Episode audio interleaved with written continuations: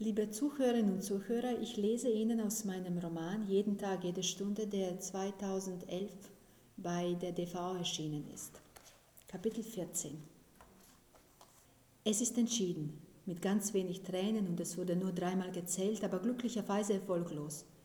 Es gibt Sachen zu erledigen, mitzuteilen, vorzubereiten und ehe sie sich versehen, sind sie schon wieder zusammen.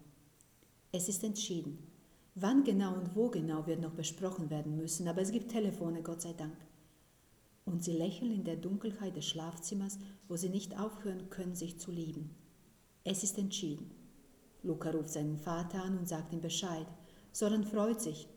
Dora steht daneben und lächelt schwach. Sein Gewinn ist ihr Verlust.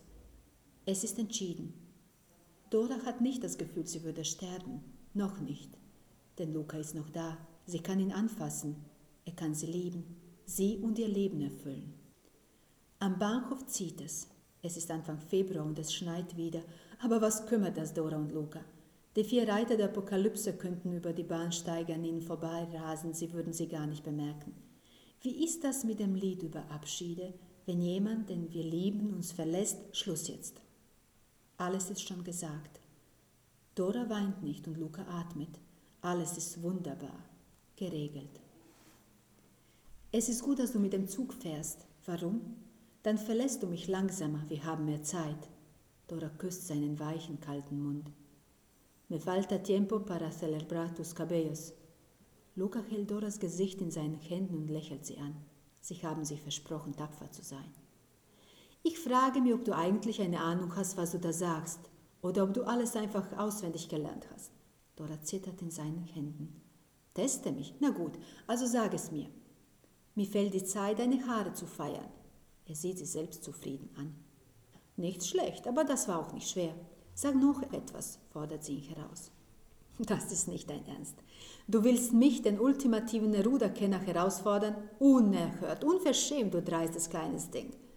Soll das jetzt schon Neruda sein? Dora lässt ihren Mundwinkel hängen. Schwach, mon amour, sehr schwach.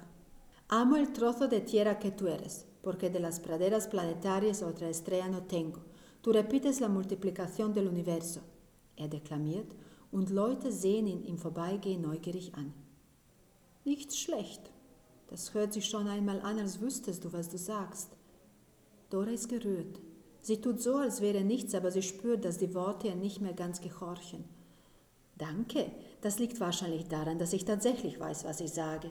Ich liebe das Stück Erde, das du bist, denn in planetaren Feldern habe ich keinen anderen Stern, du wiederholst die Vermehrung des Universums. Dora lächelt. Nun ja, du solltest lieber bei deinen Faden bleiben. Dann schweigen sie beide. Menschen eilen an ihnen vorbei, Züge kommen an und fahren ab. Es ist laut und kalt und es riecht nach abgestandener Luft. Das war keine gute Idee.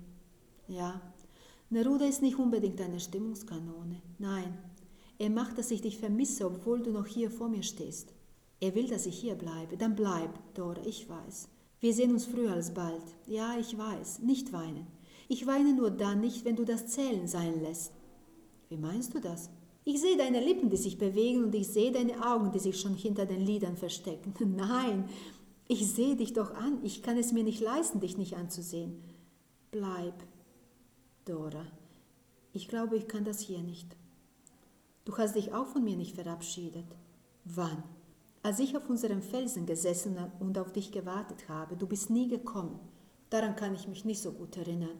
Ich habe dich gehasst. Das glaube ich dir nicht. Ich wollte tot sein.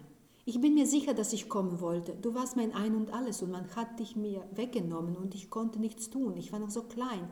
Und ich konnte nur weinen und mein Leben hassen. Ich habe auf meinem Bett gelegen und das Bild, das du von mir gemalt hast, in der Hand gehalten. Und ich habe es an dich gedacht und Dora kann nicht mehr. Luca muss sie ganz fest halten, damit sie nicht auf den schmutzigen grauen Beinsteigboden heruntergleitet. Ich erinnere mich an alles, an alles. Ich weiß es wieder, es ist alles wieder da, sichtbar. Schwach ist ihre triumphierende Stimme.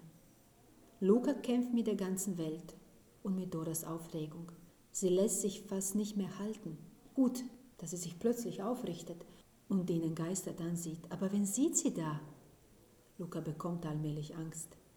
Du wirst nie mehr zurückkommen. Du wirst mich jetzt verlassen und wir werden uns nie mehr sehen. Dora, es gibt nur dich und mich und jetzt sind wir erwachsen und nichts und niemand kann uns trennen und daran hindern, das Leben miteinander zu verbringen.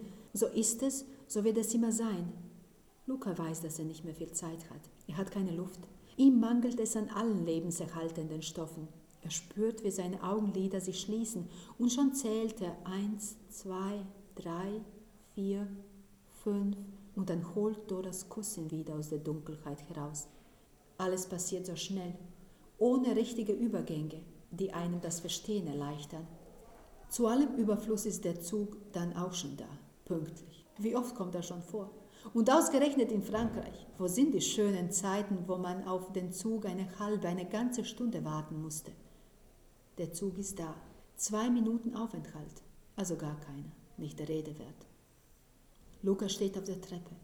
El amor supo entonces que se llamaba amor y cuando levanté mis ojos a tu nombre, tu corazón de pronto dispuso mi camino. Sonett 73. Sieh unbedingt nach, das ist die Antwort auf alles. Denkt dran, denkt unbedingt dran. Der Zug fährt ab. Der Zug hat den Bahnhof verlassen und ist nicht mehr zu sehen. Nicht einmal als eine ungefährliche, kleine, entfliehende Schlange, verschwunden, als hätte es sie nie gegeben. Dora steht weiterhin unbeweglich da. Luca, sie hat Angst.